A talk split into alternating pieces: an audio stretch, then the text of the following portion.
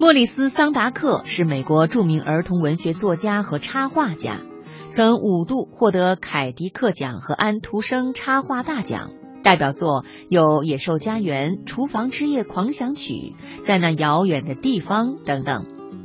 桑达克以其非凡的艺术成就，对现代儿童文学的发展产生了深远影响，被称为童话界的毕加索，图画书创始以来最伟大的创作者。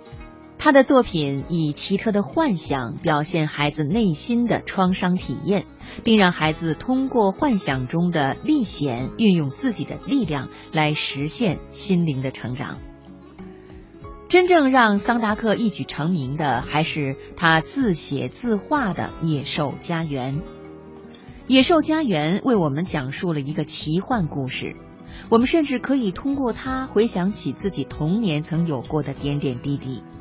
这样一个不受年龄限制的故事，为读者提供了一个机会，带大家一起进入了一个叫马克思的小男孩在野兽家园所经历的勇敢的冒险之旅。里面充满了探险、挑战和纯粹的原始快乐。这样一个特殊的地带，可以激发我们所有人最原始的想象力。穿上了华丽的狼的装束，马克思很快就成为野兽家园的国王，因为他证明了自己比那些居住在这里的巨大的生物更加凶猛狂野。然而，对于马克思来说，成为主宰者并不是一件轻松的事情，因为这里有太多的野兽，它们长着巨大而锋利的牙齿，很可能会把它吃掉。而且统治一个国家也不像他想象的那么简单。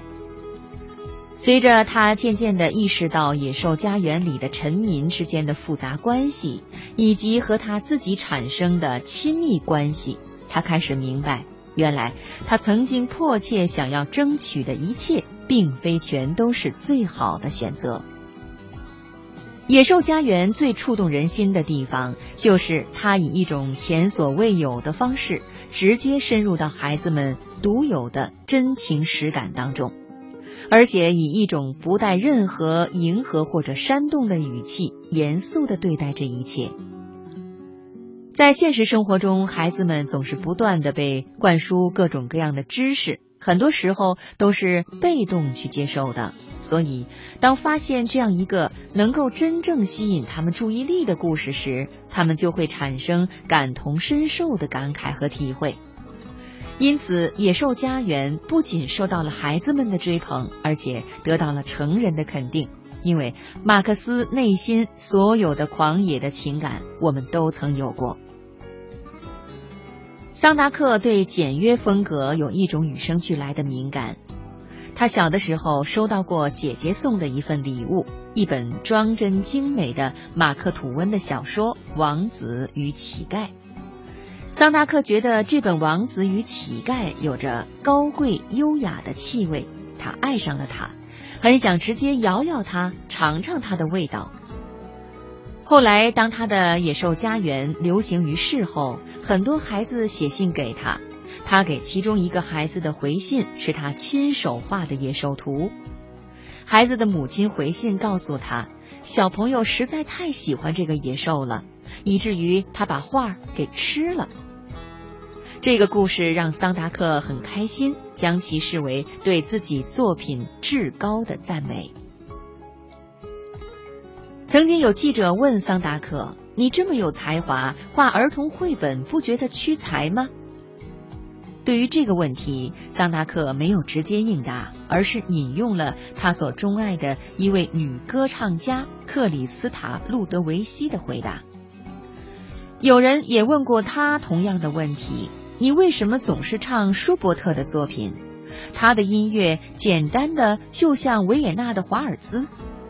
女歌唱家笑着回答说：“舒伯特的音乐如此宏大，如此精巧。”舒伯特只是挑选了一种看似卑微安静的形式，这样他就能够爬进那个形式里面爆炸开来，以极简主义的形式完美的表达出每一种情感。